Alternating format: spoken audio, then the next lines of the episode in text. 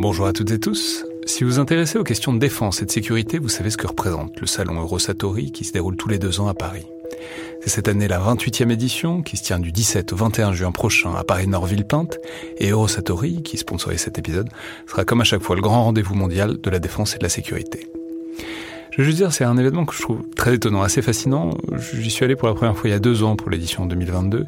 Et euh, vraiment, si vous vous demandez ce qui se fait dans le monde militaire et en matière de sécurité, c'est là qu'on peut voir les dernières tendances, depuis les plus grandes geekeries et les innovations du moment, jusqu'aux grands équipements du futur pour les armées et les forces de sécurité en France et dans le monde.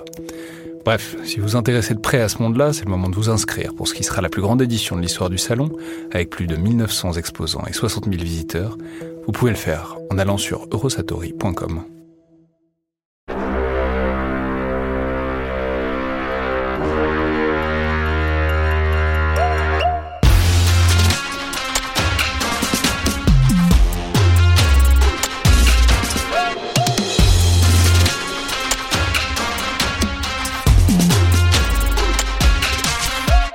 Bonjour à toutes et tous et bienvenue dans le Collimateur, le podcast consacré aux questions de défense et aux conflits armés.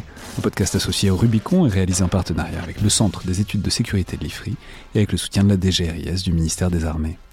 Je suis Alexandre Jublin et aujourd'hui pour parler de l'état des armées françaises et de leurs capacités en vue d'une possible guerre, j'ai le plaisir de recevoir Jean-Dominique Merchet, journaliste et correspondant défense à l'opinion, l'un des meilleurs journalistes français sur les questions de défense depuis maintenant plus de 30 ans puisque vous en traitiez avant dans les colonnes de Libération, puis de Marianne auteur récemment de Sommes-nous prêts pour la guerre L'illusion de la puissance française aux éditions Robert Laffont. Donc bonjour, bienvenue dans le collimateur. Bonjour.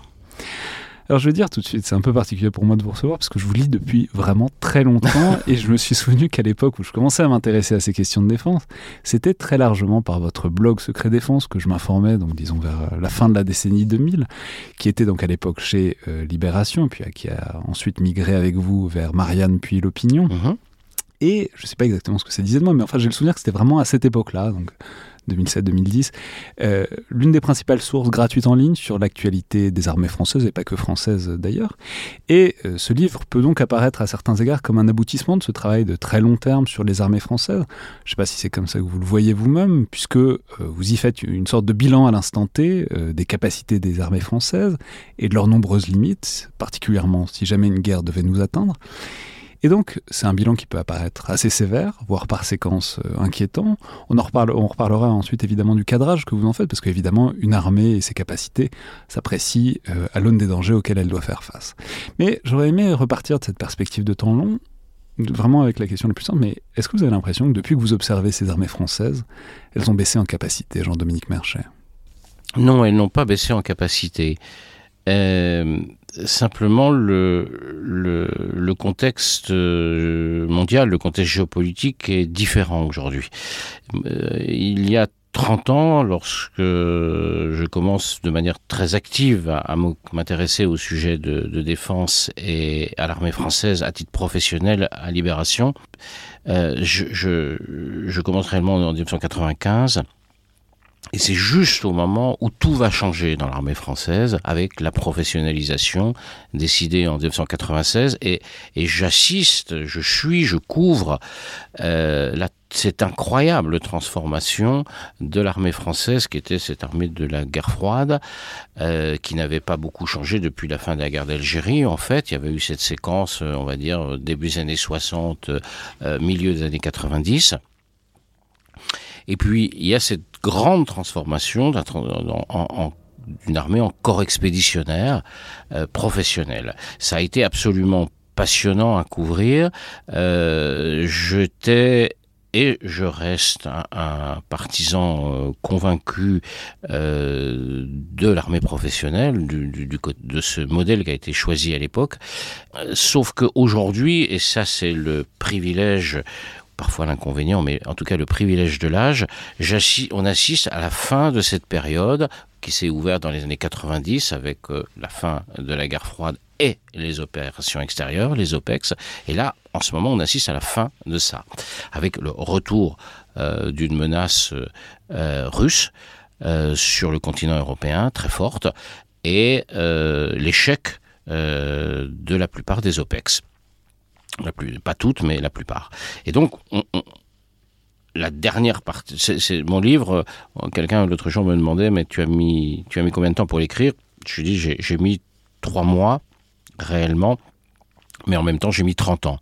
Et c'est vrai que c'est une forme de, de, bilan d'étape, euh, alors qu'une nouvelle période s'ouvre qui nécessite, à mon avis, de remettre en cause euh, nos idées, euh, ou en tout cas ce que le, le général de Gaulle appelait dès 1934 l'armée de nos habitudes.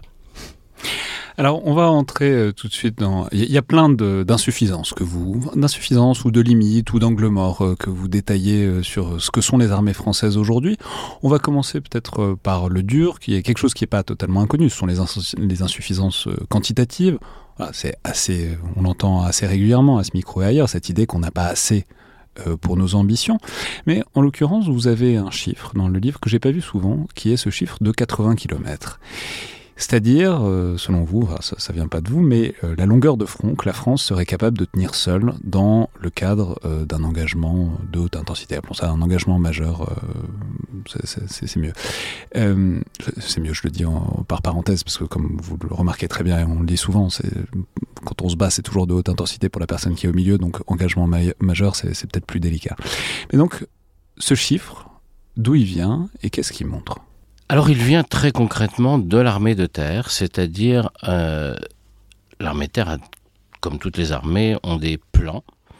Et euh, en cas d'engagement de la France au sein d'une coalition, clairement d'une coalition otanienne, ce que pourrait fournir la France, euh, c'est un certain nombre de moyens et d'hommes en gros 25 000 hommes, euh, la capacité de commander un corps d'armée et de fournir à ce corps d'armée une division lourde. Un autre partenaire devant fournir la deuxième, la seconde division de ce corps d'armée. Avec, à partir de ces chiffres, avec les abacs, les méthodes de calcul euh, des militaires, euh, c'est un certain nombre de brigades. chaque brigade peut tenir un certain nombre de brigades mécanisées, blindées mécanisées, peuvent tenir un certain, euh, un certain front, en gros une vingtaine de kilomètres. On fournirait quatre brigades, résultat 80 kilomètres. Euh, c'est le contrat. Euh, Ce qui est pas énorme, quand vous le relevez, c'est la, la, distance Lille-Dunkerque. Mais c'est pas grand-chose. Voilà, c'est pas grand-chose quand on voit aujourd'hui que euh, l'Ukraine euh, a un front de 900 km, peut-être un peu plus, et que sur ce front, elle a 350 000 hommes. Donc ça, euh, ça ramène les choses à une, une juste proportion. La force opérationnelle terrestre de l'armée de terre, c'est-à-dire la, la, la, totalité des moyens que l'armée de terre peut engager de manière opérationnelle, c'est 77 000 hommes. Mais ça, il y a tout là-dedans. Il y a ce qui est euh, outre-mer, euh, dans les OPEX, euh, le maintien sur le territoire national, plus effectivement un engagement majeur au sein d'une coalition.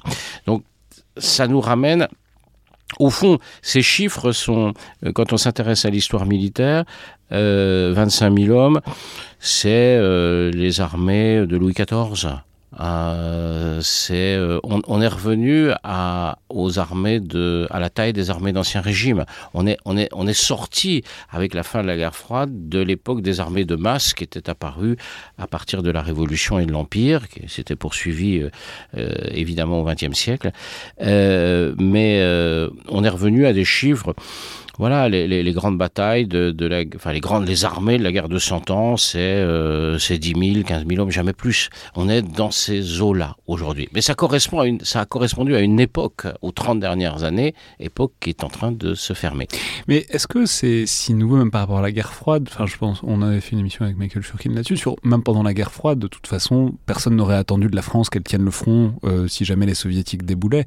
Bien sûr. Il y aurait toujours eu des petits segments de front sur lesquels on aurait peut-être pu compter pour, euh, sur les Français, sur les Britanniques. Et de toute façon, c'est les Allemands et euh, les Américains qui étaient là pour encaisser le choc avec la masse. C'est-à-dire, dans une certaine mesure, ça a sans doute décru, mais le, positionnement fonctionnel pour les... Enfin, c'est toujours ce qu'on a attendu de nous depuis, euh, depuis les années 50, quoi. Oui, oui, on n'avait pas... Même à l'époque de la guerre froide, la France n'était pas sur la ligne de front. La France n'était pas face euh, en première ligne aux armées soviétiques ou euh, tchécoslovaques euh, ou est-allemandes. Elle était en deuxième rideau, ce qu'on appelait à l'époque la première armée. était en, Allemagne et dans l'est de la France. Et effectivement, elle n'était pas, elle ne devait pas. Alors, à l'époque, euh, du président, sous le, septennat du président Giscard d'Estaing, s'est posé la question est-ce que la France doit participer à ce qu'on appelait à l'époque la bataille de l'Avent, c'est-à-dire effectivement être engagée euh, directement euh, face aux troupes du parc de Varsovie. Ça faisait des débats. Euh, C'était à l'époque que, j'ai commencé à m'intéresser à toutes ces affaires. C'était des débats extrêmement virulents euh, qui se sont d'ailleurs poursuivis au début des années 80 sous la présidence Mitterrand, avec la création de la force action rapide, par exemple, qui à l'origine n'était pas faite pour les OPEX, mais était faite pour se projeter euh, à l'avant euh, en Allemagne. Ça faisait des débats parce que toujours les mêmes débats d'une certaine manière entre, disons, les courants plutôt atlantistes et les courants d'un gaullisme traditionnel qui disaient mais surtout pas, nous on doit on doit pas participer à la bataille de l'avant et on doit rester sanctuarisé sur le territoire national à l'abri de notre dissuasion nucléaire. Oui, donc vous avez raison, c'est pas une situation nouvelle. On avait quand même, enfin, si, on avait quand même une armée beaucoup plus importante en termes de volume. Euh, elle contribuait d'ailleurs en grande partie euh, en deuxième rideau derrière les Américains, les Allemands et les Britanniques, elle contribuait à la mise en œuvre de la dissuasion nucléaire euh, d'une manière assez peu avouée. Tout le monde savait que euh, la capacité de tenir de l'armée, euh, de la première armée française, profitait de l'ordre de se compter en jours, pas en semaines, en jours, et que à partir du moment où la première armée française composée essentiellement de régiments d'appelés, aurait été détruite euh, par, le, le, rouleau compresseur soviétique, euh, voire par les frappes, euh, les frappes, des frappes nucléaires tactiques soviétiques, c'était ce qui permettait au pouvoir français, au président, de la République, d'engager la dissuasion nucléaire. il fallait qu'il y ait un certain nombre de morts chez nous et de morts pas de soldats professionnels, des enfants du peuple appelés sous les drapeaux, pour dire oui, maintenant nous sommes atteints dans notre chair, nos et nos intérêts vitaux sont en jeu, et donc je vais déclencher des frappes tactiques d'avertissement qui vont permettre ensuite ceci de, de, de, rentrer dans le, dans le dialogue dans le dialogue dissuasif. C'est ça l'idée. C'était pas une idée qui était très vendable au grand public de dire vos enfants font leur service militaire en Allemagne pour être sacrifiés. Euh, euh, on sait que de toute façon ils ne tiendront pas. Mais bon, donc on est ça, on est c'est de l'histoire ancienne. Ça s'arrête dans les années 80. Et puis, euh, on est aujourd'hui dans un contexte qui n'est pas le même.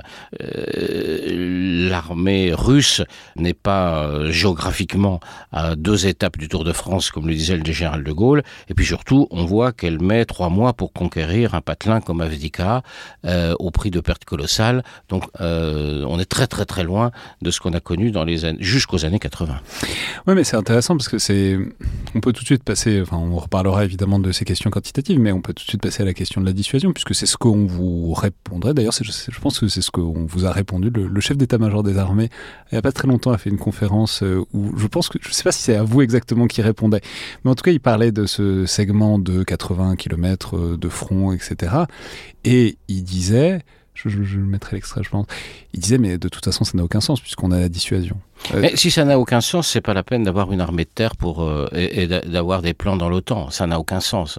Euh, je ne sais pas ce que le chef d'état-major des armées a dit. En tout cas, il ne me l'a pas dit personnellement. Mais si ça n'a pas de sens, c'est pas la peine de s'entraîner et de s'équiper pour.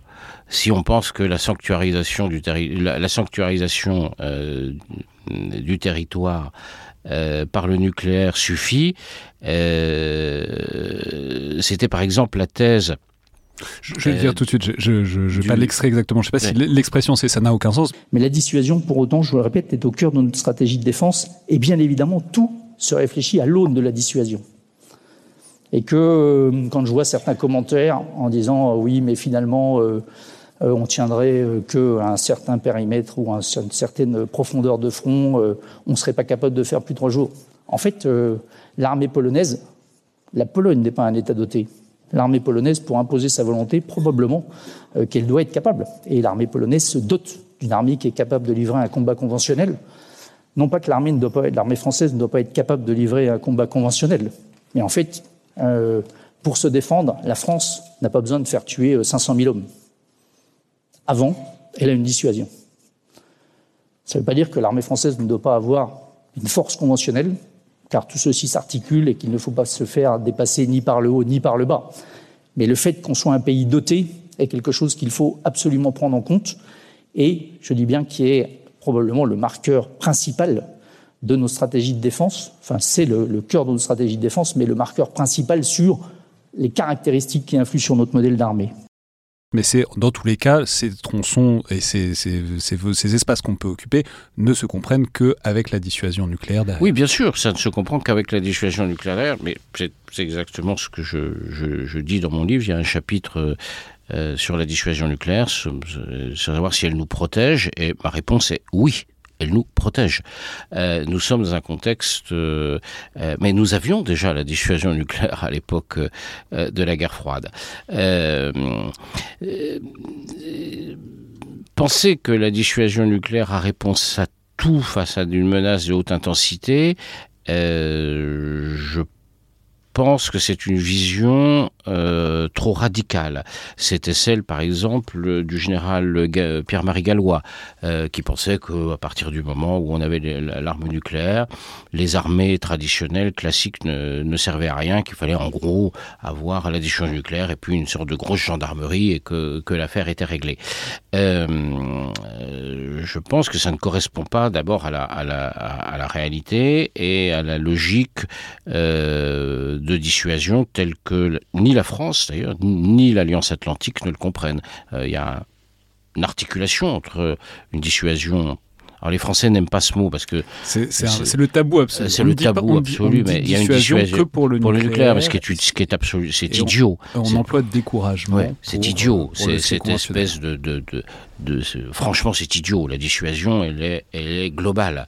Euh, euh, mais là, on touche vraiment à la doxa. Oui, bien sûr, mais, mais je, moi, bien sûr, bien sûr, mais et on mais peut y a, parler d'épaulement entre les deux, mais découragement, c'est conventionnel. Oui, bien sûr, mais c'est la timidité, c'est la timidité de la pensée. Enfin, c'est pas la timidité, c'est même, je pense, la, la, la sclérose de la pensée, de la réflexion stratégique en France, qui nous fait dire des choses comme ça, avec cette hyper concentration euh, de la réflexion stratégique sur les questions nucléaires euh, entre les mains du président. Euh, à l'époque du général de Gaulle, c'était pas du tout comme ça. C'est-à-dire, c'était bien lui qui décidait, mais il y avait des discussions, il y avait des débats, il y avait des.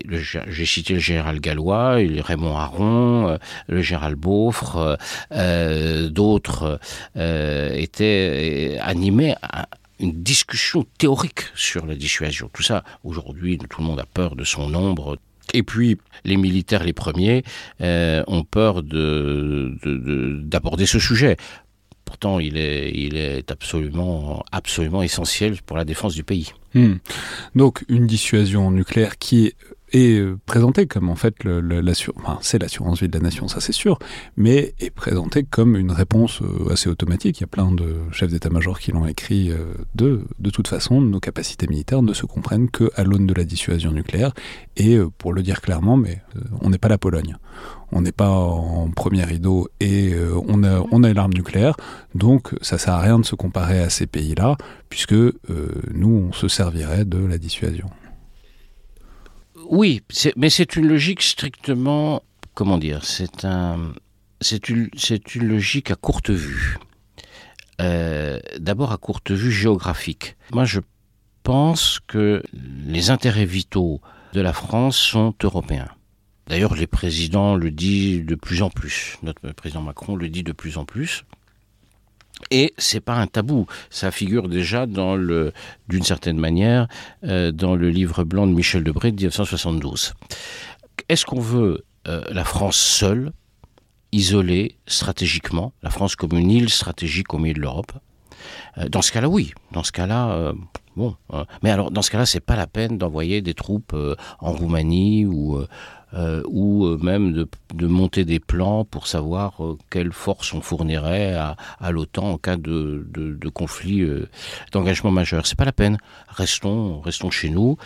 Euh, si l'on croit, en revanche, qui est mon cas, euh, que notre destin est européen, dire euh, nous ne pas la Pologne, que les, que les Polonais se débrouillent et que nous, euh, on assure les choses en, en second rideau, me, ne me semble pas responsable. Euh, mais c'est un choix politique après. Après, c'est un débat qu'on peut, qu'on doit même avoir. Est-ce que on pense que euh, ce qui arriverait à la Pologne, aux Baltes ou aux Roumains, euh, finalement, bon, bah, ça compte pas. Est-ce que on, retrouve la, vieille phrase de Marcel Déat euh, Est-ce qu'on va mourir pour Danzig? Alors c'est pas Danzig, c'est Vilnius, mais ou Varsovie, mais voilà, c'est toujours la même question. C'est avec ça, ce n'est porté que par un projet politique. Soit notre projet politique, il est, on va dire, nationaliste, soit notre projet politique, il est européen.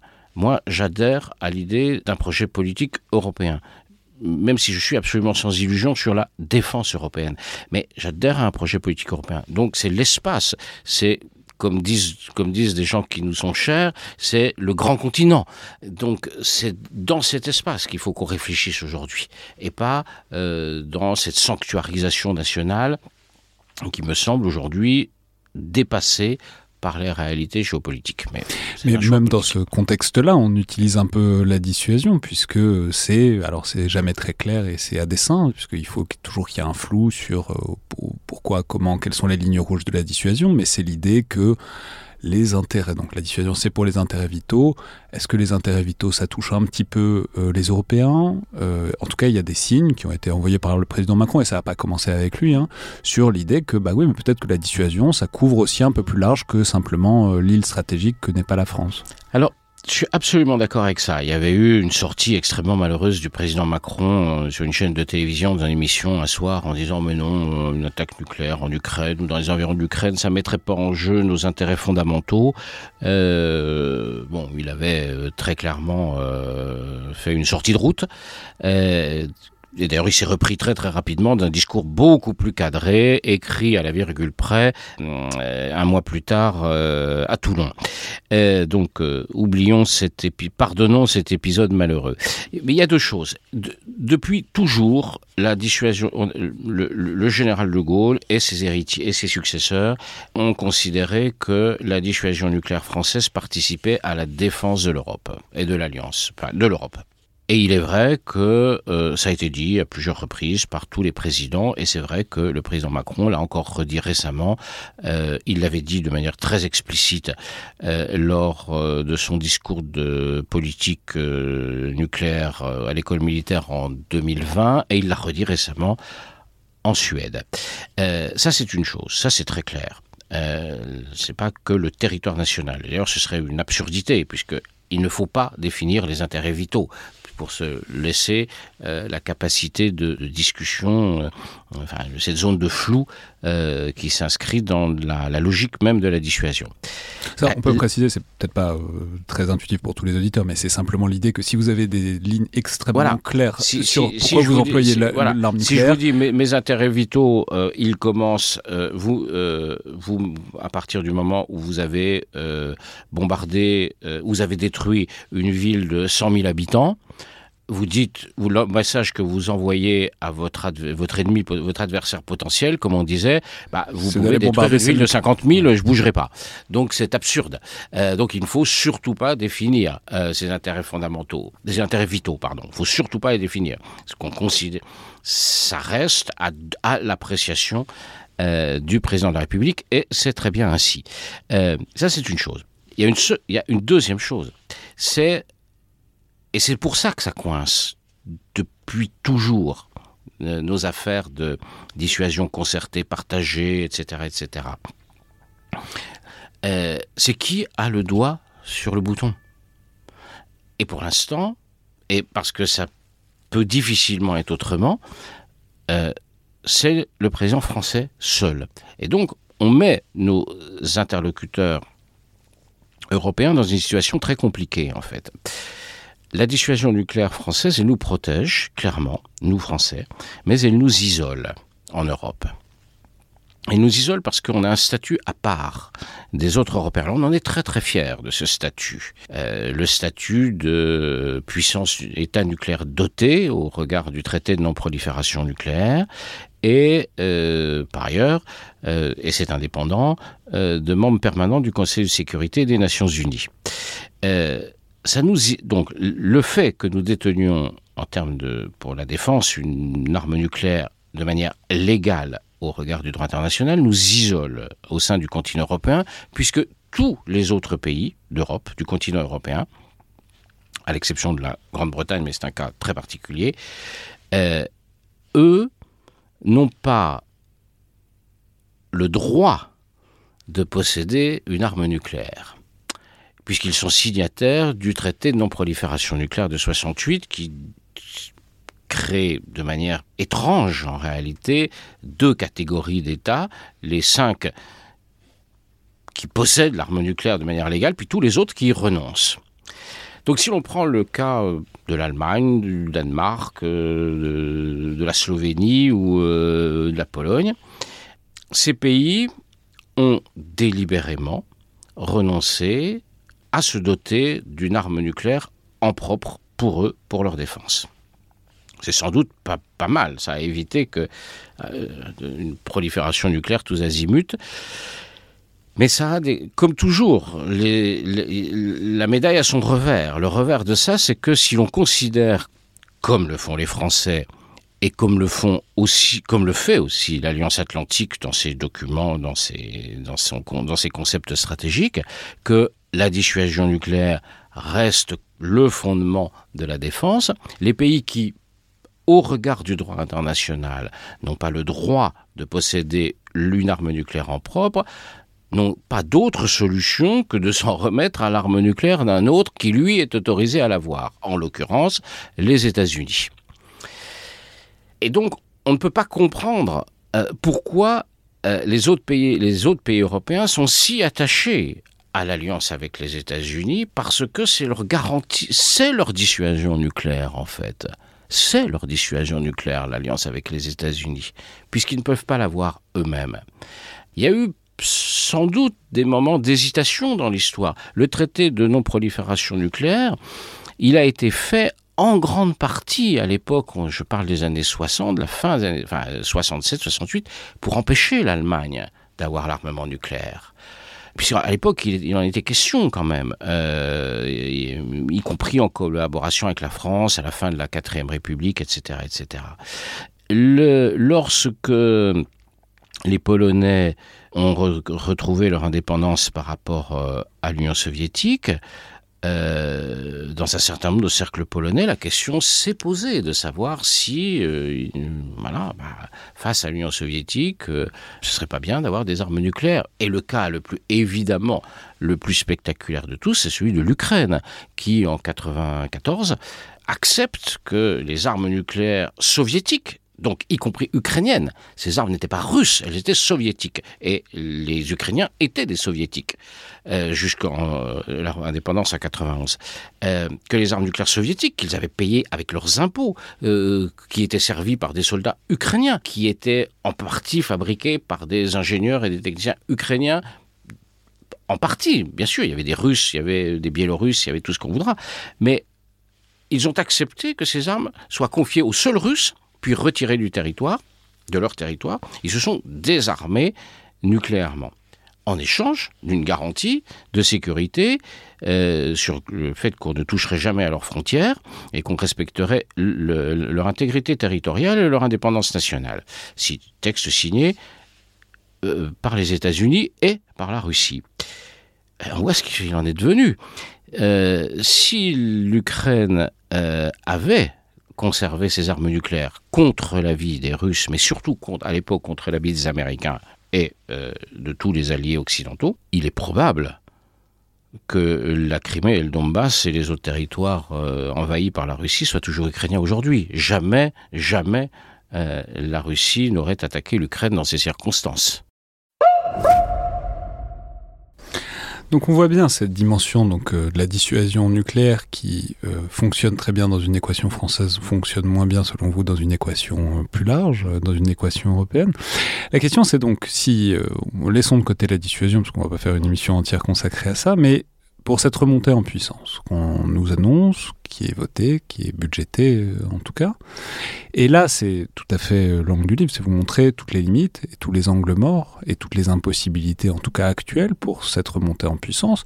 La première, on peut, on voit, il y a toute une, un tas de déclinaisons, mais vous montrez bien que, bah, en fait, euh, même si on voulait changer de mm, format d'armée, si on voulait avoir plus de gens, il faudrait être capable de les recruter et que pour ça, on est encore face à des impasses. Le, les recrutements des différentes armées peuvent euh, accomplir plus ou moins leurs objectifs, mais dans tous les cas, on n'est pas dans un contexte de recrutement qui permettrait de changer de dimension euh, pour les armées françaises.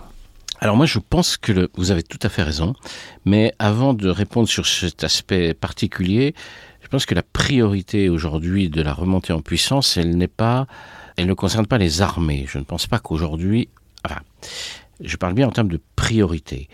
Euh, la priorité absolue, elle est industrielle. La défense d'un pays, ça repose sur deux pieds, trois peut-être avec la politique, mais ça repose sur deux pieds matériels réellement existants. Ça repose sur les armées et sur l'industrie de défense, l'industrie d'armement. Euh, il vous en manque une, enfin, il manque un des deux pieds, euh, vous avancez mal et vous à cloche-pied vous risquez de tomber. Euh, donc il faut les deux pieds. La priorité des priorités, à mes yeux, aujourd'hui pour la France, n'est pas une remontée en puissance de son armée, et c'est une remontée en puissance de son industrie de défense, c'est-à-dire de sa capacité, non pas à produire des matériels très sophistiqués, d'excellente qualité de niveau mondial, ça, nous y sommes, euh, mais de produire plus, beaucoup plus, et plus vite. On voit bien que c'est ça qui est en jeu aujourd'hui. On voit bien le taux de consommation des... des, c'est pas la même chose d'aller traquer euh, des gars en mobilette euh, ou en 4x4 au Sahel, où on va utiliser une munition de temps en temps, ou d'aider l'Ukraine aujourd'hui, puisque c'est le sujet actuel et c'est un sujet qui est extrêmement stratégique pour nous, que l'Ukraine ne perde pas la guerre. C'est essentiel pour la, la, notre sécurité. Euh, c'est la, la, priorité absolue, c'est l'industrie, la capacité de en puissance, ce qu'on appelle l'économie de guerre. Clairement, on en est loin. Euh, Mais notamment parce que vous montrez qu'on a, on a donc dimensionné notre industrie sur, oui. euh, sur des, des, équipements très perfectionnés et qui, par ailleurs, ont un modèle économique avec beaucoup de gens qui interviennent dans la chaîne de valeur avec énormément aussi de PME. Bien sûr. Et du coup, enfin ça c'est le constat du livre, c'est très bien, on peut demander à Nexter d'augmenter, de doubler sa production de Caton César, on peut, mmh. on peut essayer. Mais en fait, quand bien même Nexter serait capable de suivre la cadence, ce qui n'est pas le cas, enfin à plein d'égards, ensuite il y a tout un tissu économique qui, eux, ils ne voilà. peuvent pas doubler leur cadence. Et là, on est on constate ce qu'on avait constaté par exemple au moment de la crise du Covid euh, et qu'on constate encore tous les jours dans, dans, dans, avec les pénuries de médicaments par exemple, euh, on voit les effets de la à la fois de la désindustrialisation euh, depuis une génération, hein, l'effritement du tissu industriel français et euh, en partie de certaines délocalisations qui ont fait qu'on ne produit plus un certain nombre de choses. L'exemple euh, en France, le plus, enfin, il y a plusieurs exemples en France, mais il y a notamment celui euh, de la poudre pour l'artillerie et des, des, munitions pour les armes légères. Donc on a délocalisé ces productions. Maintenant, on se rend compte qu'il faudrait, on revient là-dessus. Donc la priorité, vraiment, aujourd'hui, c'est l'industrie. Et il est plus à mon avis, il est plus facile en quelques mois, euh, allez, soyons, euh, ça prend un peu de temps quand même, mais en un an, on est capable de recréer des régiments d'infanterie. On peut prendre des caporaux-chefs et les, et, et les, transformer en sergents, euh, et on peut prendre, on, on trouvera les moyens. Euh, former un soldat, ça prend un fantassin, ça prend quelques mois. Euh, former un, un soudeur euh, dans un certain nombre de technologies navales euh, ou euh, les gars qui font les tubes de canon, ça c'est autre chose. Et vous avez eu raison d'insister sur le fait que les grands groupes, c'est bon, les grands groupes, ils ont de l'argent, ils sont, ils sont à peu près ils savent faire, mais les grands groupes, ils ne reposent que sur une, comme on dit en français, une supply chain de fournisseurs, de sous-traitants. Et c'est là que le problème. Aujourd'hui, si on prend Dassault Aviation, il leur faut trois ans pour faire un rafale. Mais ils ont du mal à tenir ces trois ans, non pas parce que leur chaîne de production euh, à Mérignac euh, a des problèmes. Non, non, tout ça, ça marche. Simplement parce que leurs sous-traitants euh, ont parfois du mal à fournir juste en quantité suffisante, en suffisante, parce qu'il y a des problèmes de recrutement, il y a des problèmes de matière, il y a des problèmes de matières premières, etc. Il y a un problème de recrutement avant le recrutement de l'armée, il y a des problèmes de recrutement. Tous les, tous les industriels du pays vous le disent, on a du mal à embaucher des gens. Et c'est ces gens-là qui fabriquent les armements. Donc, priorité absolue à l'armement. Sur les armées, oui, c'est un phénomène nouveau. Euh, l'armée française, les armées françaises sont en train de comment dire, de rentrer dans la norme des armées occidentales, c'est-à-dire d'avoir de vraies difficultés de recrutement. Là, il va falloir se poser de vraies questions, parce que c'est sans doute appelé à durer. Il faut bien en comprendre les causes. Et c'est pas simple. Évidemment, il y a l'amélioration de la situation de l'emploi euh, qui fait que bon, voilà, euh, il est plus facile de trouver euh, de trouver un job quand on a une formation technique ou voilà, une bonne formation, on trouve un boulot près de chez soi sans les contraintes militaires. Il y a des choses qu'on avait sous-estimées, la baisse d'acuité visuelle et auditive euh, des jeunes liée euh, aux écrans et au, son dans les oreilles en permanence, euh, qui fait qu'ils ben, ne correspondent pas aux normes militaires. Le surpoids lié à la malbouffe. Tous ces, phénomènes, surtout d'ailleurs dans les classes populaires, là où on recrute euh, les militaires du rang. Tous ces phénomènes, puis euh, des choses comme euh, bah, le, téléphone portable. priver un jeune de son téléphone portable pendant 15 jours, c'est un vrai combat. Et ça devient des choses, il faut, il faut absolument, il va falloir que les armées s'adaptent à ça. C'est pas les, jeunes, les jeunes, ils vont pas changer parce que les, parce que leur général aura dit, je, moi mes jeunes, je veux qu'ils soient comme ça. Les jeunes, ils. La société, elle va continuer à évoluer qu'on aime ou qu'on n'aime pas cette évolution, qu'elle soit euh, la baisse de l'acuité visuelle des, jeunes, c'est pas une bonne nouvelle, hein, mais, mais bon, euh, c'est pas parce qu'un général chargé du recrutement décidera que, euh, ben, ben, tant pis, on s'en fout, que ça changera. Donc il va falloir que les armées s'adaptent. Et puis il y a sans doute un effet Ukraine dans les difficultés de recrutement en France, parce que jusqu'en 2022, s'engager dans l'armée, c'était en gros partir, euh, vivre l'aventure euh, au Mali, en Afghanistan, euh, en touchant une bonne solde, en l'impression de combattre le terrorisme. Et puis bon, il y avait des morts, mais il y avait au Mali, on a eu, enfin au Sahel, on a eu 50 morts en 10 ans. 50 morts en 10 ans, c'est une demi-heure sur le front russe, hein. enfin sur le front ukrainien. Euh, voilà, c'est une demi-heure. Donc c'est pas c'est pas du tout, euh, enfin 50 morts, c'est donc tout et tout d'un coup aux images euh, super léchées des chaînes de télévision et des services de communication des armées, des hélicoptères et des blindés dans le désert malien, voilà, avec des uniformes, des pièces d'équipement très modernes, des équipements des hélicoptères de combat, tout d'un coup, voilà, tout d'un coup on voit ça pendant des années à la télé, et puis tout d'un coup on voit euh, les tranchées de Barmouth. Et les gens se disent, ah ouais, mais la guerre, c'est peut-être ça maintenant. Et donc, je pense qu'il y a un effet un peu tétanisant euh, sur les familles. Euh, t'es sûr que tu veux vraiment t'engager, euh, tu vas aller faire la guerre là-bas, tu sais, t'as vu comment ça se passe maintenant. puis Gaza doit pas arranger les choses non plus. Donc, donc bon, je pense que là, il y a un phénomène, il y a un changement profond euh, les armées doivent y répondre et les armées doivent y répondre en proposant une offre différente. Et l'offre différente, pour moi, elle passe, c'est quelque chose sur lequel j'insiste assez, longuement dans le livre, elle passe par euh, des formats plus souples et notamment la question d'une systématisation de l'emploi des réserves.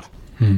Ça, on en reparlera, mais parce que c'est un peu le chantier du siècle hein, euh, à certains égards, mais euh, notamment les Ukrainiens. Il n'y a pas que en Ukraine que hein, beaucoup de gens prêtent attention à ce qui se fait en Ukraine sur les capacités d'incorporation de la population civile euh, et comment le faire, pas seulement sous un format euh, voilà deux bras en plus euh, pour tenir un fusil mitrailleur, mais comment faire pour intégrer efficacement des capacités acquises par des civils et les mettre au service de capacités armées. Essentiel. C'est c'est un énorme chantier sur lequel je pense que beaucoup d'armées occidentales, enfin je sais que beaucoup d'armées occidentales commencent à travailler, mais on, on l'effleure parce qu'il se fait des choses en Ukraine et c'est mais c'est très très loin d'être parfait. toutes les retours de l'Ukraine le disent et il y a une vraie transformation des armées là-dessus euh, qui, qui, je pense, dont je pense qu'on est juste au début. Nous, on a un modèle, pardon, je, je coupe, on a, on a une armée qui s'est... Euh, justement, qui, ne veut pas de ça. Elle insiste en permanence sur la spécificité militaire. Elle s'est enfermée à Ballard euh, dans sa forteresse. Euh, et il y a un problème culturel dans l'armée française à ce niveau-là. Or, il faut justement combattre ce repli sur soi et euh, arrêter tous ces discours sur la spécificité militaire et au contraire créer quelque chose de beaucoup plus fluide entre la fonction militaire, c'est une fonction, euh, et, euh, et la société civile, quelque chose de beaucoup plus fluide euh, dans la perspective de ce qu'on appelait la ordonnance de 59, 1959, la défense globale. la défense, c'est pas l'affaire des militaires, c'est la, elle doit être conçue de manière globale. Et là, il y a eu un repli culturel euh, désarmée sur elle-même. Et qui euh, allait avec la professionnalisation. Qui allait avec la profession. C'est un truc très bizarre. C'est une équation qu'on avait un peu, mais très mal, avec le service militaire qui était très inégalitaire, etc., qui était très problématique. On a décidé de trouver une solution là, mais du qui coup... Était plutôt, qui a plutôt été efficace pour... Euh, pour les, les, les, ce qu'on attendait des armées pendant cette période. Aujourd'hui, il faut ressortir de cette, de cette, de cette, de cette logique d'une armée euh, fermée sur elle-même. Alors ça, c'est la taille, en quelque sorte, le périmètre, le volume mhm. euh, des armées françaises et aussi de tout ce qui est derrière, donc l'industrie de défense euh, notamment. Et maintenant, j'aurais aimé parler un peu des contours, de la géométrie, puisque vous faites aussi un grand panorama là-dessus et de choses qui m'ont beaucoup intéressé, parce que vraiment, c'est des choses que vous avez observées sur le temps long, notamment sur euh, voilà, où est-ce qu'on met l'insistance dans les armées françaises? Quelles sont les armes qui sont importantes? Quelles sont les? Les armes qui sont importantes, les spécificités plus particulièrement, les, les, branches qui sont importantes, et quelles sont celles qui ont le moins d'attention depuis euh, des décennies? Mmh. Et là, par exemple, vous montrez qu'en fait, il y a des matériels qui, selon vous, sont oubliés, euh, par exemple dans l'armée de terre française, ou en tout cas dans les armées françaises, par exemple les drones. Donc ça c'est une histoire enfin, qui moi m'intéresse tout à fait parce que c'est une histoire dont j'ai entendu beaucoup de versions. Euh, il y a beaucoup de, thèses, euh, de théories différentes sur pourquoi est-ce que l'armée française a du retard euh, sur les drones. Alors dites-nous, selon vous, pourquoi Ah mais c'est un... Tout le monde est coupable. Voilà tout le monde est coupable. Donc à partir du moment où tout le monde est coupable, personne n'est responsable. voilà. Non. Euh, évidemment, euh, les drones, c'est un, cas d'école euh, systémique de ce qu'il ne faut pas faire. On a, nous les Français, mais c'est le cas de tous les Européens, hein, aucun Européen n'a fait mieux, hein, on est totalement resté à l'écart d'un point de vue industriel de cette affaire. Voilà. Alors, pourquoi ça ne euh, ça n'a pas marché? Les militaires, ça ne les intéressait pas vraiment. Vous savez, euh, il faut, quand un système arrive, un, nouveau système arrive, il faut que il soit, il faut faire, en fait, il faut faire de la sociologie. Euh, si vous n'avez pas une organisation, une structure humaine qui considère que c'est son intérêt de défendre ce dossier, son intérêt matériel, pratique de défendre ce dossier, que cette institution euh, n'est pas ou que cette institution n'est pas suffisamment puissante, eh bien ça ne se fait pas. si vous prenez les, drones, les gros drones de l'armée de l'air, par exemple, pourquoi, pourquoi ils n'intéressaient personne? Parce qu'il n'y a pas de pilote à bord. Euh, c'est aussi bête que ça. Euh, or, l'armée de l'air, c'est une armée qui est dirigée par des pilotes qui plus est des pilotes de chasse. Et un avion piloté depuis le sol, en plus un avion pas tellement sophistiqué, parce que c'est pas très sophistiqué la plupart des drones, euh, ça n'intéressait pas l'institution.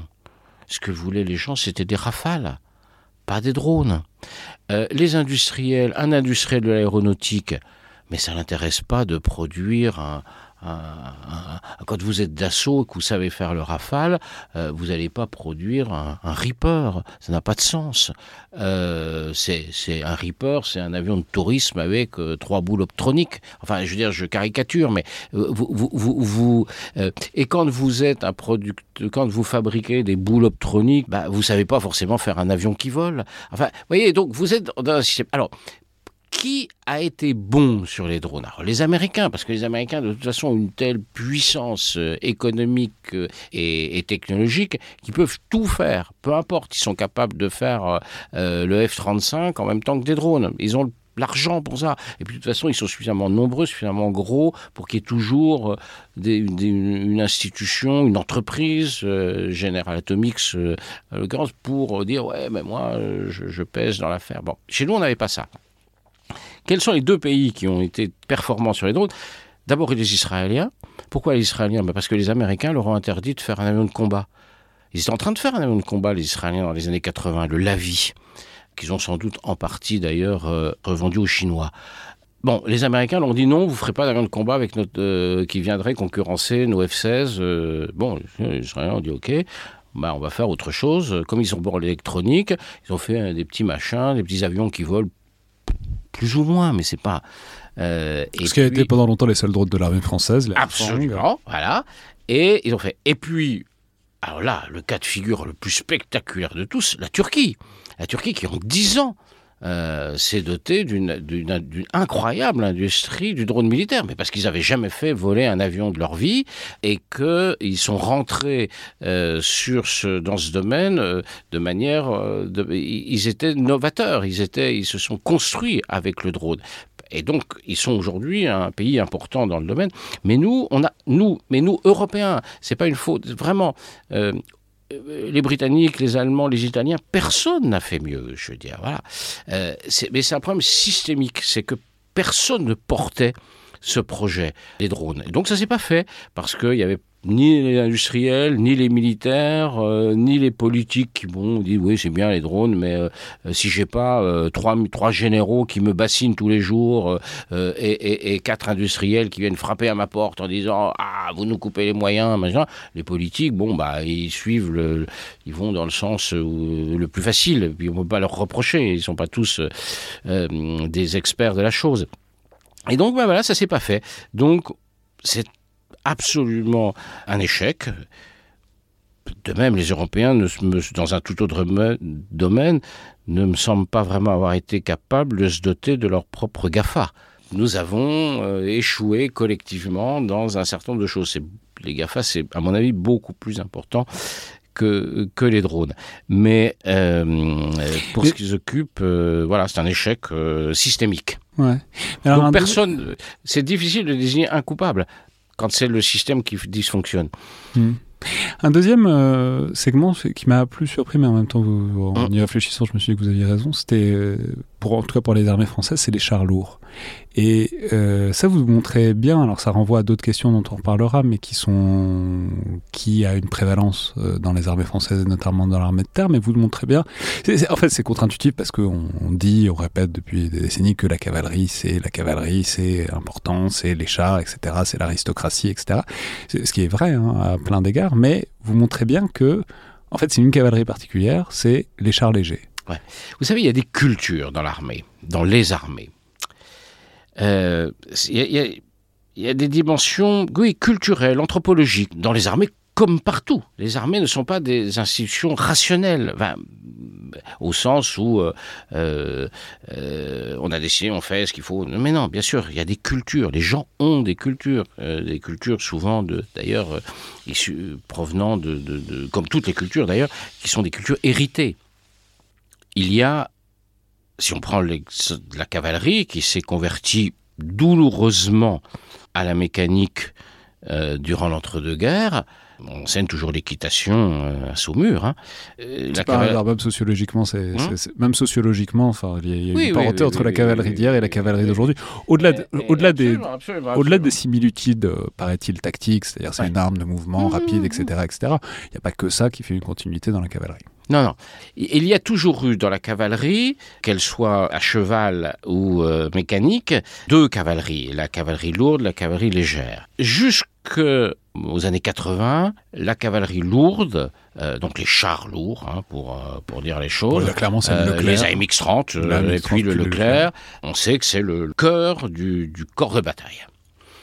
Et puis, cette époque se termine, et là, on bascule dans quelque chose de plus léger, qui commence dès les années 80, en fait, avec, par exemple, euh, la MX-10 RC, roue canon, euh, qui est justement fait pour la force d'action rapide, pour se projeter vite sur les autoroutes, pour aller vite, euh, pour se transporter vite vers l'avant du front. Pour mémoire, c'est ce qu'on a passé aux Ukrainiens. Hein voilà. et donc, la cavalerie légère va prendre va prendre sa revanche d'une certaine manière sur la lourde, comme euh, l'infanterie légère euh, l'a prise sur l'infanterie lourde, etc., etc. Et sous-estimer ces dimensions culturelles de, de, de, de tradition, de régiment, de, de, façon de, concevoir les choses, euh, c'est par exemple, ça, ça se traduit de manière extrêmement concrète. C'est la lutte vieille comme le char, enfin comme le blindé, entre la roue et la chenille. Euh, les Français ont totalement abandonné la chenille. C'est la seule armée au monde. À part le char Leclerc, nous n'avons au plus aucun véhicule chenillé. C'est la seule armée au monde dans ce cas. Euh, toutes, les toutes les grosses armées ont des chenilles. Euh, parce que, bah, regardez les images de Gaza. Et il faut des chenilles. Et, pourquoi il faut des chenilles à Gaza? bah, Parce qu'on comprend assez bien en Ukraine avec la boue, etc. À Gaza, pourquoi est-ce que c'est particulièrement plus intéressant? Mais parce que la roue n'offre pas le. Parce que bah, là, il y a, la, roue a des avantages, hein. Euh, mais la chenille permet d'abord d'être plus lourd, beaucoup plus lourd. Et sur roue, vous allez jusqu'à 30 euh, tonnes. Le Merkava, il en fait, euh, il en fait 60. Le char israélien Merkava, il en fait 60. Donc, plus lourd, ça veut dire quoi? Ça veut dire plus de blindage. voilà, il est plus lent. Bon, voilà. Mais c'est toujours cette cet arbitrage entre euh, la vitesse, euh, la protection, enfin la mobilité, la protection, c'est toujours assez arbitrage. Il n'y a, pas, a pas de, de bonne réponse. Ce que je veux simplement dire, c'est que tout ça, ça repose aussi sur des traditions culturelles. Vous me parliez tout à l'heure euh, au sein des armées, vous parliez tout à l'heure, pour en rester dans, dans l'armée de terre, des armes. L'armée de terre française, elle s'était construite historiquement autour euh, de quatre armes, l'infanterie, la cavalerie, l'artillerie et le génie. Les officiers d'infanterie et de, cavalerie sortaient de Saint-Cyr, devenu Coët-Quidan. Les officiers du génie et d'artillerie sortaient de Polytechnique. Foch, grand maréchal Foch, était un, euh, un artilleur sorti de Polytechnique. On voit bien que ce qui s'est passé depuis plusieurs décennies, il y a eu un mouvement euh, très important, c'est que quasiment plus d'officiers, aucun officier aujourd'hui ne sort de, c'est marginal, euh, de Polytechnique. Euh, Ils vont plutôt à la DGA, la direction générale Il y en a, mais assez peu. Et la plupart des officiers qui feront une belle carrière sortent de Saint-Cyr-Coët-Quidan. À Saint-Cyr-Coët-Quidan, donc école traditionnellement destinée à former des officiers d'infanterie et de, euh, cavalerie, forme désormais les officiers d'artillerie et du génie. Et on voit bien que ces deux armes, l'artillerie et le génie, euh, ont été totalement sacrifiées euh, depuis 30 ans. Totalement sacrifiées. L'artillerie par rapport à l'artillerie de, des années 80, euh, elle a été réduite aux acquets. De même, le, génie. Euh, nous n'avons pas de moyens de génie c'est, enfin, on en a bien sûr, mais on a très peu de choses. Et en artillerie, on a très peu de choses. Euh, Autant d'armes. On a sacrifié, on, a totalement sacrifié l'artillerie sol-air, par exemple, la défense aérienne. Elle était totalement sacrifiée parce que, alors, au sein de l'artillerie, encore, vous aviez la noblesse qui était l'artillerie sol-sol, et puis l'artillerie solaire. Bon, c'était un peu des gens d'aviateurs qui tiraient en l'air. Euh, c'était pas très bon. Euh, Et euh, C'est-à-dire autant d'armes qui, par ailleurs, sont, redevenues la guerre, totalement la guerre d'Ukraine place au centre. Pourquoi les Ukrainiens échouent dans leur offensive de l'été 2023 Parce qu'ils n'ont pas de moyens de franchissement de la ligne, sur- de la ligne de défense russe. Donc du génie. Ils n'ont pas de génie. Ils n'ont pas de génie parce que personne, parce que toutes les armées occidentales ont fait ça, hein, à un degré plus ou moins fort. Donc on ne pouvait pas leur fournir. Parce qu'on ne les a pas. Ça fait 30 ans qu'on les a plus. Il faut des matériaux, des matériels très particuliers euh, pour franchir des, des- des- lignes de fortification. Les amateurs d'histoire militaire euh, se souviennent, pe- peuvent se souvenir des, de ce que les, les Britanniques avaient inventé pour le débarquement de Normandie euh, avec le, le- général Hobart, ces espèces d'engins bizarres euh, euh, qui jetaient des, des, des, ponts sur la plage, euh, des fascines, enfin bref, euh, ou, des, obus, des obus qui étaient tirés, qui tiraient à 50 mètres, pas plus, mais pour détruire les, bunkers, et- etc., etc. Donc il faut des, des engins très particuliers, clairement. Personne n'était en mesure de les fournir à l'Ukraine. Alors en face, en revanche, euh, l'armée russe avait conservé euh, des moyens de génie suffisants, par exemple, pour creuser des tranchées à toute allure et installer des merlonnages partout. Voilà. Bon, ça fait la différence. Donc, quand on des questions culturelles, le fait que bon, bah, le génie, c'est pas euh, l'artillerie, c'est ce sont des armes moins comme on dit à Saint-Cyr, qui sortent moins euh, en tête de classement.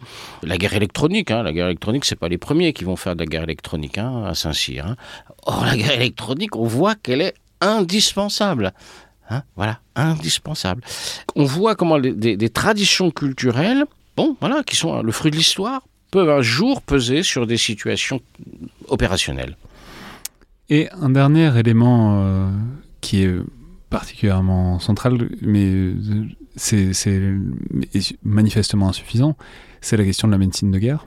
Euh, c'est la question du soutien médical Ouais. à, à l'avant.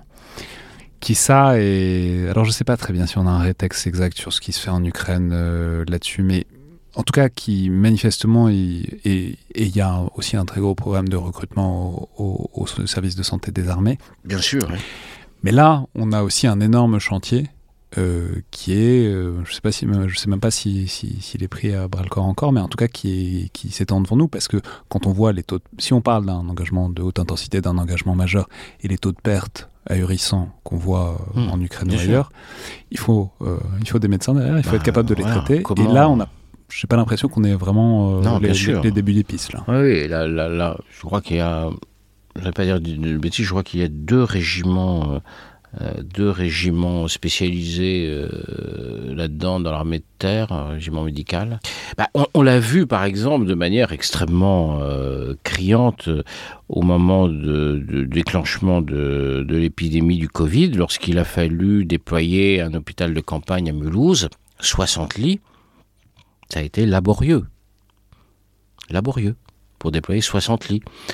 Euh, voilà, ça a pris du temps.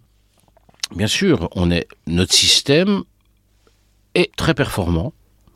On est capable de faire des évacuations sanitaires euh, dans des avions super médicalisés avec du personnel extrêmement bien formé au bout du monde, les ramener ici dans des hôpitaux de qualité euh, de niveau international euh, en termes d'équipement. Oui, on est capable, c'est sûr, mais on est absolument incapable de gérer un flux de plusieurs centaines de blessés quotidiens. Absolument incapable. Voilà, c'est, ça n'existe pas. Ça, on ne peut pas le faire. C'est un problème. Mais le, du coup, tout ça repose, enfin, se recoupe avec, euh, comment dire, une attitude. Et ça, c'est une attitude sur laquelle vous insistez beaucoup euh, dans votre euh, ouvrage, sur ce qu'on pourrait appeler en vous lisant le syndrome euh, pas un bouton de guêtre. C'est-à-dire, euh, pour- pour faire référence, donc, un peu avant 1871, c'est-à-dire sur, euh, je- Le maréchal Leboeuf, voilà, sur l'idée que l'armée ne française manque pas un bouton de guêtre. est prête et archi prête. Voilà. Et euh, ça vous montrez bien, en tout cas selon vous, que le syndrome, il n'a pas, il a pas disparu. Ah bah le syndrome n'a pas disparu. Il suffit d'entendre euh, les, les, les militaires euh, euh, faire leur éloge. Leur- leur- i- les militaires m'étonnent toujours. Ils font en permanence leur propre éloge. Bon, voilà. Il faut bien quelqu'un pour le faire. Non, je pense que Or, en même temps, ils ne sont pas dupes de l'état de. Mais là encore, je pense que c'est un, un syndrome un peu socioculturel d'un monde qui, qui, se pense euh, incompris, mal aimé, euh, euh, qui n'est pas le cas. C'est pas du tout un monde mal aimé, incompris, je dirais plutôt méconnu qu'incompris. Mais il y, a, il y a, cette sorte, oui, d'isolement volontaire euh, de, de, au sein de la société qui repose sur pas grand-chose de très concret en réalité. Non, mais donc euh, cette, euh, je sais pas si on peut appeler ça une suffisance. En tout cas, en vous lisant, c'est un peu l'idée, c'est que donc toutes ces insuffisances que vous détaillez, euh, manifestement n'ont pas l'air intégrées et en tout cas n'ont pas l'air admises. Ah bah, je, alors très, très d'un point de vue tout à fait anecdotique. Ce qui, donc, ça fait un mois que j'ai publié ce livre. Euh, qui rencontre un certain écho, en tout cas médiatique, euh, dont vous, fournissez une nouvelle preuve. Je suis à peu près connu de pas mal de, responsables militaires. Euh, je n'ai pas eu la moindre réaction. Ça dit quelque chose, je crois des, gens, des politiques, des chercheurs, mais l'institution militaire n'a pas n'a pas bougé euh, parce que effectivement, je pense que euh, la question que je pose, euh, avec une réponse d'ailleurs nuancée, ne plaît pas. Mm. Ne plaît pas. Évidemment, pour un militaire, vous dire bien sûr qu'on est prêt. Ah, je vais faire le militaire alors que je ne suis pas, mais euh, donc il y a deux réponses qui peuvent vous être faites euh, traditionnellement. La première, je vous l'ai déjà fournie, c'est mais la dissuasion. On lui a déjà fait un sort au hmm. début de cette émission. Et puis le deuxième, mais qui, la deuxième qui est un peu plus intégrée à votre ouvrage, c'est oui, mais prêt à quoi? C'est donc la question, c'est la question des scénarios de la menace. Et euh, bon, ça revient, ça, recoupe un peu la question de la dissuasion, mais c'est on est prêt pour les guerres qui peuvent nous être euh, raisonnablement euh, présentées dans les temps qui viennent, c'est-à-dire on va pas voir, vous l'avez dit vous-même tout à l'heure, on va pas voir euh, des colonnes de blindés soviétiques débarquer en Alsace, vraisemblablement. Donc qu'est-ce qu'on sait faire? On sait opérer dans plein de champs, on sait se, diversifier, on n'a rien abandonné, l'armée bonsaï, etc. Donc on a plein de mhm. capacités même si elles sont petites. Donc voilà, vu que, vu que les blindés ne vont pas débarquer, nous, on sait faire plein de choses qui peuvent aider à droite à gauche. Exactement. Sauf que, oui, bien sûr, ça c'est la réponse. D'ailleurs, c'est la conclusion de la loi de programmation. Enfin, c'est, cette conclusion qui a amené à la loi de programmation militaire. C'est-à-dire, en gros, on ne change rien.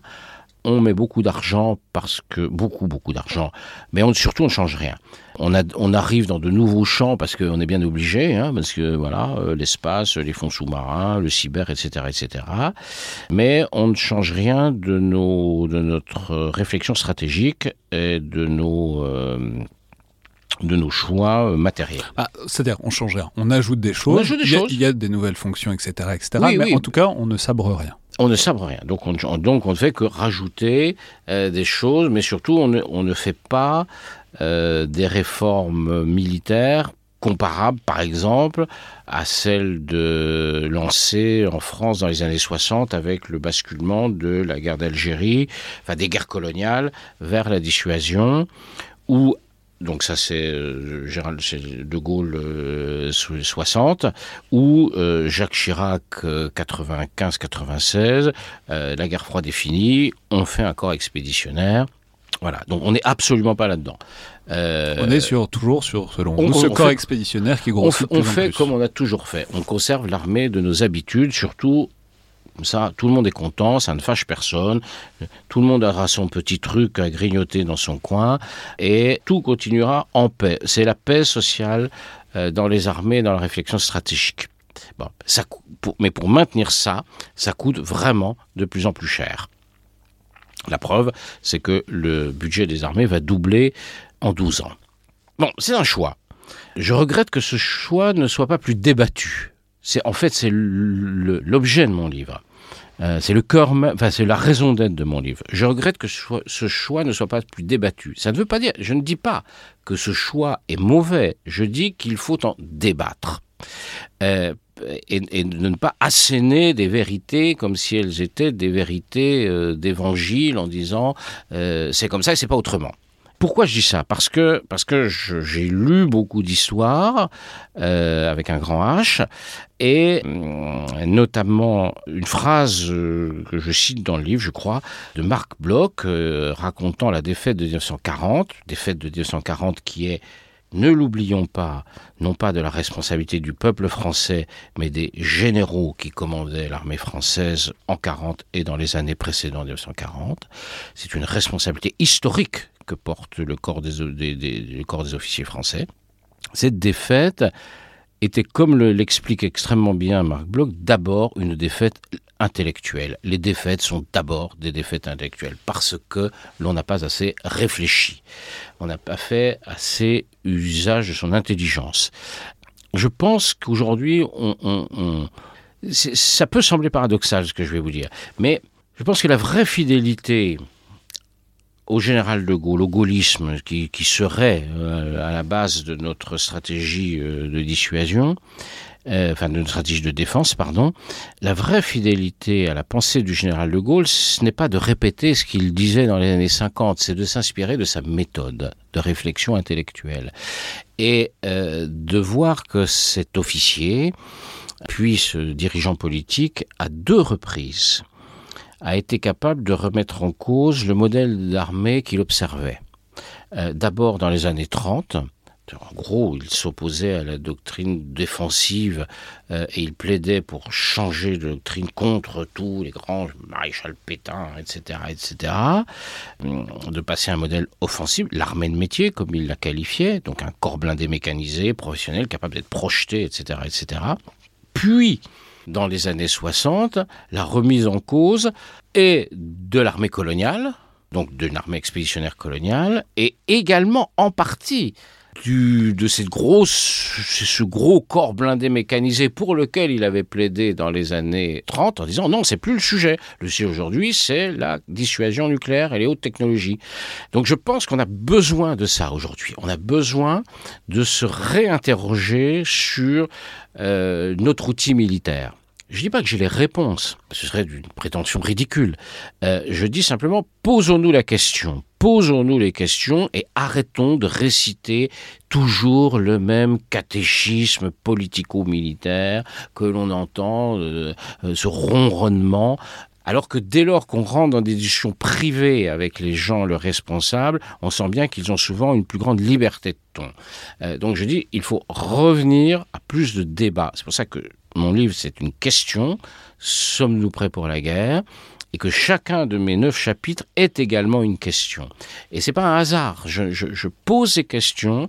Parfois, je, provoque pour euh, essayer de susciter des réactions, mais je pose ces questions. Je pense que le temps est venu de se reposer des questions sur notre outil militaire et sur notre stratégie militaire parce que le contexte géopolitique international en Europe est en train de changer radicalement. Nous assistons à la fin de la période qui s'est ouverte avec la chute, du, la chute du mur de Berlin. Le, le, le, 24 février 2022, euh, on s'en rend compte progressivement en fait. Sur le moment, on ne s'en est sans doute pas rendu compte. Marque la fin de cette période de 35 ans. Euh, heureuse période, en fait, heureuse période de 35 ans.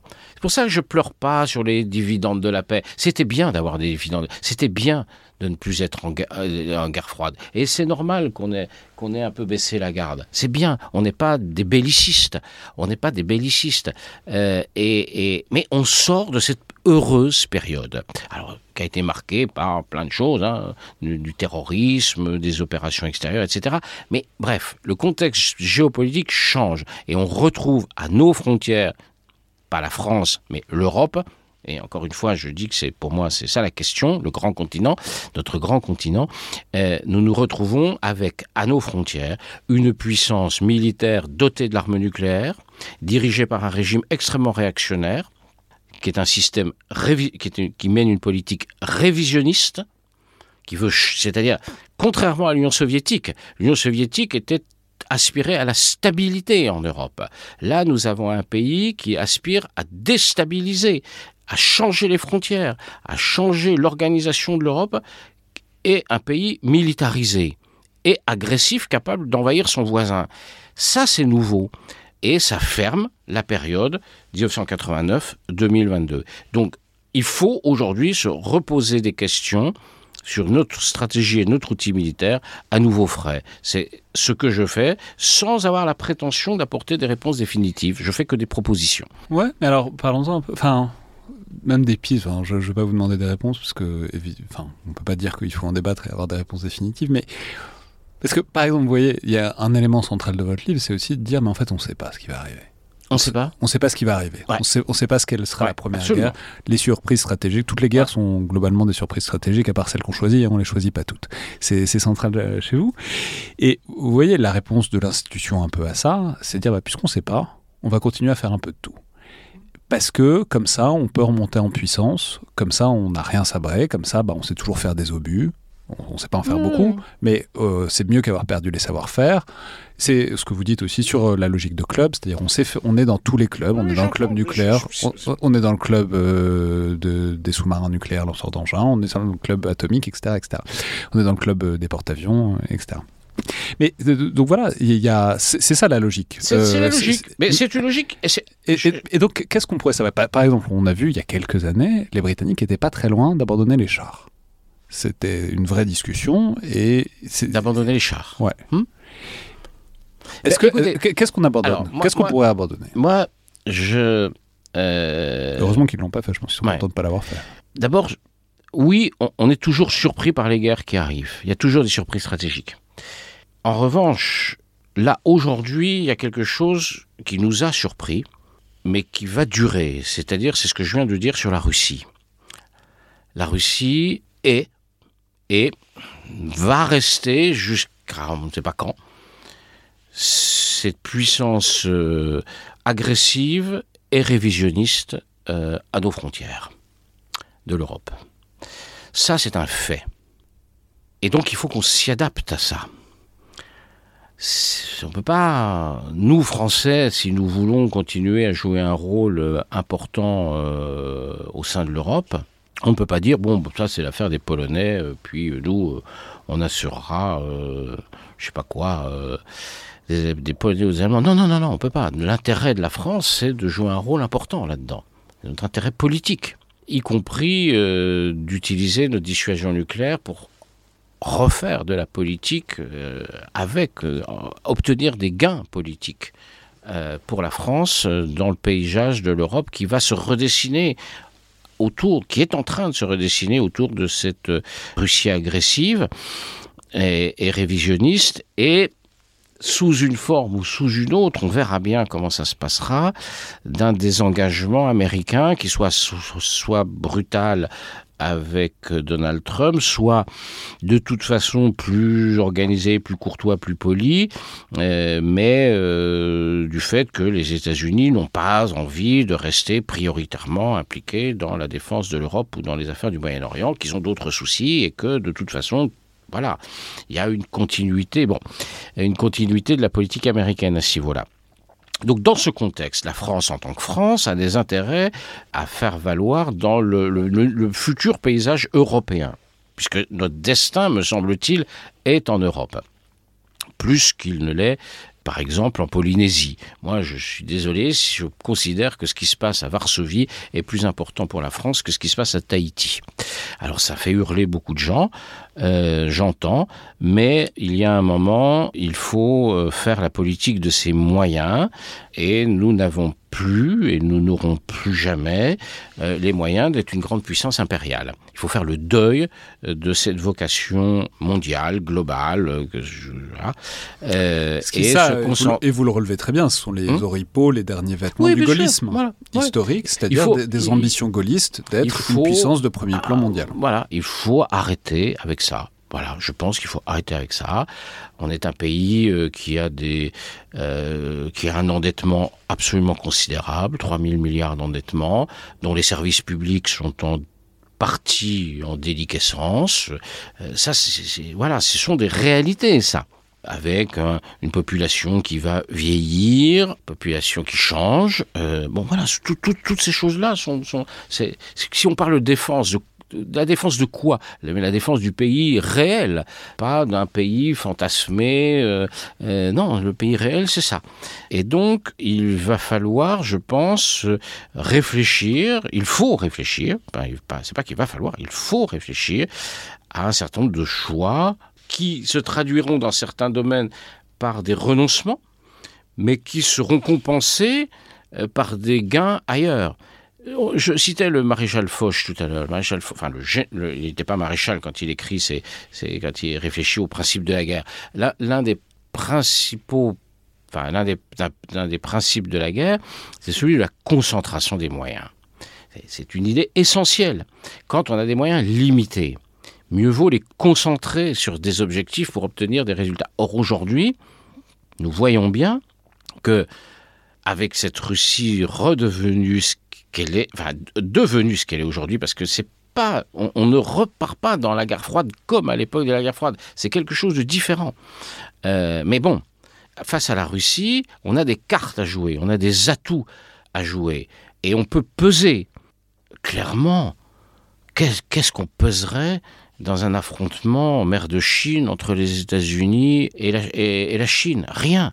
Donc, laissons les Américains gérer euh, l'Indo-Pacifique, euh, voilà, et disons aux Américains, écoutez, l'Indo-Pacifique, c'est pour vous, euh, mais nous, ok, l'Europe, c'est chez nous, et on va s'en occuper. Et je pense que la France a politiquement, aurait politiquement intérêt à sortir de ses rêves de puissance globale, indo-pacifique, je ne sais quoi, et à être plus efficace plus pertinente euh, là où sont vraiment euh, nos intérêts de sécurité. Mais là où c'est très intéressant, c'est que ça rejoint les questions de culture que vous, Bien vous abordiez. Et puisque c'est compliqué parce qu'il y a évidemment la primauté du, politique sur le militaire, c'est le politique qui impose ses Oui, mais ça, c'est les militaires se cachent trop là derrière. Oui, mais ce que j'allais dire, c'est que en même temps, les politiques, d'où est-ce que leur viennent leurs idées sur l'armée, ça vient aussi des militaires, et c'est une bonne chose parce que les politiques ne sont pas des professionnels, donc c'est normal qu'ils apprennent au contact des militaires. Mais donc là, il euh, faut réintroduire un élément culturel qui est central dans le livre et dont on n'a pas encore parlé, c'est le fait que on parle quasiment que de l'armée de terre. Hein. Il faudrait parler un peu plus de. mais, bon, mais c'est le fait que, notamment dans l'armée de terre, il y a une prévalence énorme des expéditionnaires et donc des troupes. Oui, mais c'est aussi le cas dans la marine. Euh, sauf la marine nucléaire. Et c'est aussi le cas, en fait, dans une grande partie de l'armée de l'air qui, euh, qui a envie de voler, euh, de faire des d'envoyer ses avions en Nouvelle-Calédonie et à l'île de la Réunion. Donc c'est vrai de, de tout, ce n'est pas vrai que de l'armée de terre. Et là, c'est intéressant parce que c'est aussi un enjeu mémoriel que vous soulevez. C'est vous soulevez qu'en en fait, on insiste beaucoup sur cette armée mmh. expéditionnaire, euh, vague héritière coloniale, enfin avec une mémoire euh, contrariée, mmh. contrastée là-dessus, etc. Mais qu'on a oublié l'armée de la guerre froide, l'armée de la dissuasion, et ça se voit. Oui, enfin, euh, l'armée de la Troisième République. Parce qu'en en fait, l'armée française, elle a, historiquement, elle a toujours marché sur deux pieds. elle avait l'armée, qu'on pourrait dire territoriale européenne, euh, celle, euh, celle de Napoléon, etc., euh, etc. Et puis, évidemment, à partir de la Troisième République, celle qui faisait face de à l'Allemagne, puis celle qui a fait face à l'Union soviétique. Ça, c'était l'armée. Et puis, il y avait une autre armée avec des régiments, avec des unités qui étaient expéditionnaires, les troupes de marine, la Légion, qu'on aurait en Afrique, euh, l'armée l'armée d'Afrique, l'armée coloniale, etc., etc., plus, plus, plus, plus, plus, lointainement. Ce qui s'est passé en 80, euh, au milieu des années 90, c'est qu'on a détruit l'une de ces armées au profit du seul modèle expéditionnaire. Donc la culture du, corps de bataille européen, elle, elle s'est évanouie au, ça, au profit. D'ailleurs, il suffit de voir le profil des, des, des, chefs militaires pour le comprendre. Euh, de beaucoup de chefs militaires, la plupart ont fait, on la plupart sont des marsouins. Il y oui, a oui, oui. Et, il y a aussi quelques cavaliers, il y a euh, moins d'artilleurs, euh, peu de génie. Et ça, par exemple, le général Georgelin euh, était lui un pur produit de l'autre armée, de cette armée du corps de bataille euh, européen, voilà. Et il regardait quand même toutes ces affaires euh, avec une certaine ironie, on va dire, voilà, parce que il venait de ça, il venait d'un régiment d'infanterie d'appelé dans l'est de la France, etc., etc. Donc ça revoit. puis, et le, paradoxe là-dedans étant que le général Georgelin, à qui ce livre est, je crois, dédié, je, c'était un de vos amis, vous le dites beaucoup, qui a disparu euh, hmm. l'été dernier. L'été dernier, oui a une énorme influence sur les chefs militaires des générations suivantes. C'est que lui avait beau être issu de ce modèle d'armée, beaucoup des chefs militaires d'aujourd'hui sont venus euh, aussi de son influence et ont grandi avec lui. Et il est, il est pas, enfin, non, mais il, est, pas, séparé de, la, non, non, ça. bien, bien entendu, bien entendu. Et, et euh, mais vous savez, le, le l'armée française. Euh, et puis, bon, il y a quelque chose dont on n'a pas parlé, c'est qui, pas dit, qui, est, important il a été chef pour comprendre ce qu'est l'armée française d'aujourd'hui. Euh, c'est d'où elle vient. Euh, l'armée française, elle s'est effondrée en mai-juin 40, totalement. comment s'est-elle reconstruite? Elle à partir de 1943, elle s'est reconstruite avec l'armée d'Afrique c'est-à-dire l'armée qui était en Afrique du Nord, qui, était restée vichiste, on va dire, euh, jusqu'en 1943, euh, et sans doute bien après. Et avec euh, ce petit greffon de gens pour lesquels j'ai une, comment dire, une forte sympathie, des forces françaises libres, mais qui était qu'un petit greffon, parce que c'était pas grand-chose en réalité en termes d'effectifs. Et donc l'armée, l'armée française s'est reconstituée. Et puis c'est pour ça qu'elle a replongé, euh, enfin c'est comme ça plus exactement qu'elle a replongé dans les guerres coloniales, l'Indochine et l'Algérie. Quand De Gaulle revient, euh, il la maltraite cette armée, tel point qu'elle se soulèvera contre lui. Elle essaiera de l'assassiner euh, avec l'OAS. Et il la retransforme. Et il en refait une armée avec peu de moyens en fait, parce qu'il ne faut pas oublier que les budgets de la défense ont considérablement baissé à l'époque du général de Gaulle. On était parti de dépenses énormes à l'époque de la guerre Algérie et pendant toute la durée de son mandat, les dépenses militaires.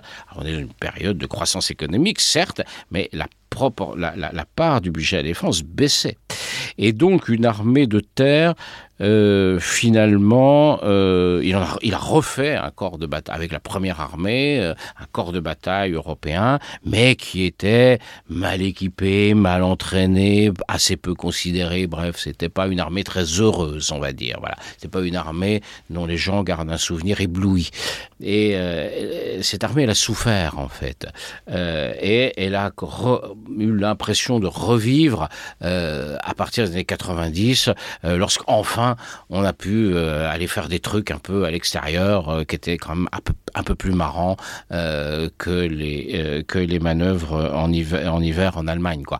Donc tous ces, éléments culturels sont essentiels, essentiels à comprendre. Hmm. Enfin, et comme perspective euh, sur toute cette question, donc on l'a dit, euh, il y a un format des armées françaises, il y a une montée en puissance qui est possible, empêchée, euh, enfin qui sont des défis. Et puis derrière, il y a des choix que vous avez dessinés à faire si on veut avoir les moyens, enfin si on ne veut pas arriver à 5% du PIB pour, mhm. pour les armées, ce qui n'est pas une fatalité, mais, mais a priori c'est quand même pas le chemin qu'on prend. Et du coup, la question c'est donc, sommes-nous prêts pour la guerre? Vous répondez sans embâche au début et à la fin, non. Euh, pas prêts pour la guerre, mais. mais. Euh, et c'est ça qui est intéressant. Et surtout, la piste que vous dessinez, c'est. De toute façon, on n'est jamais vraiment prêt pour une guerre. Par contre, et c'est là que vous insistez, et on en a parlé un peu, c'est la question de la résilience, alors ça c'est toute une partie, c'est toute une question du livre, mais aussi de l'adaptabilité. Mmh. Et ça, c'est ce pourquoi vous plaidez très fortement. Je plaide pour l'adaptabilité, je plaide pour la souplesse. Et la souplesse, elle est d'abord intellectuelle. Si, sans souplesse intellectuelle, sans capacité de contradiction, d'assumer les contradictions, d'assumer un débat, d'assumer, c'est peine perdue. Donc c'est pour ça qu'il faut réouvrir le débat stratégique, y compris avec les militaires. Euh, au sein des armées, beaucoup plus. Il faut que les paroles se libèrent, euh, y compris sur la dissuasion nucléaire, euh, qui ne doit pas être le tabou réservé à trois personnes autour du président de la République. Il faut remettre tout, ça. Je, suis paradoxalement, ben non, pas paradoxalement, mais ça, ça en étonnera peut-être certains. Je ne suis pas du tout. Mon livre n'est pas un livre pessimiste. Je suis absolument persuadé de. Il est inquiétant, mais pas pessimiste. Oui, je suis absolument persuadé que les, le peuple français, les Français, euh, sont résilients et qu'ils sauraient faire face à une situation grave. J'en veux pour preuve euh, deux événements récents. Euh, les attentats de 2015, où on a vu un peuple se tenir, euh, soutenir ses forces de sécurité, accepter des restrictions de liberté pour lutter contre le terrorisme et le combat est gagnant. Et on l'a vu alors de manière encore plus euh, plus évidente au moment du Covid avec avec un peuple qui accepte des mesures de, de des mesures incroyablement restrictives en termes de liberté de circulation, de, de, de voilà. C'est un peuple qui a... Et le pays a continué à fonctionner. Euh, donc on voit bien que nous, nous avons en nous, euh, nous ne sommes pas un pays foutu. Ça, c'est les, les, déclinistes euh, dont je ne suis absolument pas, peuvent répéter ça à l'envie. Ce n'est pas vrai. Nous ne sommes pas un pays foutu. Nous avons des capacités de réaction, de résilience, euh, voilà. Mais il faut qu'on ait plus de souplesse intellectuelle parce que s'il n'y a que la souplesse intellectuelle, qui permet de se préparer à des adaptations rapides, c'est-à-dire la capacité à changer et la capacité à faire autrement. On voit bien qu'on n'y arrive pas, on voit bien qu'on n'arrive pas je ne parle pas du domaine militaire, mais on voit bien qu'on peut faire toutes les déclarations qu'on veut depuis des années et des années sur il faut réformer l'État, il faut simplifier. On n'y arrive pas. On n'y arrive pas parce qu'on n'ose pas remettre en cause un certain nombre de choses. Bon, donc je plaide pour qu'on aille plus dans ce sens-là, mais euh, avec aucun vraiment aucun sentiment de déclinisme. Et je, de, de, oui, je pense pas que nous soyons condamnés euh, à la médiocrité. Et ce qui m'agace parfois, c'est les gens qui pensent euh, qu'ils sont plus patriotes que les autres. Euh, nous, euh, euh, oui, mais moi, nous, on sait qu'il faut faire des choses pour la défense, mais les Français, eux, ne savent pas, ils comprennent pas euh, les nécessités. Non, non, non, ça, je, n'adhère pas du tout, du tout à ce discours. Je crois que les Français seraient cap sont capables et seraient capables de, de, de réagir. voilà, les, les jeunes Français d'aujourd'hui sont différents de ceux de 1914, mais je ne suis pas sûr qu'ils ne seraient pas capables de dans des circonstances euh, évidemment euh, incomparables, mais qui ne seraient pas capables de faire euh, la même chose que ceux de 1914. La preuve nous en est fournie, je crois, par, les Ukrainiens ou par les Israéliens, au risque de choquer quelques, quelques, sensibilités. On voit des, gens qui sont capables de, faire des choses assez étonnantes en termes de mobilisation militaire. Donc, moi, je crois que nous en serions capables. Merci beaucoup Jean-Dominique Merchant. Merci à vous surtout. Je vais rappeler donc les références de votre ouvrage. Sommes-nous prêts pour la guerre? L'illusion de la puissance française, paru il y a quelques semaines maintenant, chez Robert Laffont. C'était donc Le Collimateur, un podcast produit par Alexandre Jublin et distribué par Binge Audio. Je vous rappelle que toutes les remarques et commentaires sont bienvenus par mail sur les réseaux sociaux du Rubicon, tout comme notes et appréciations sur les outils d'Apple Podcast ou de Spotify. Merci à toutes et tous et à la prochaine fois.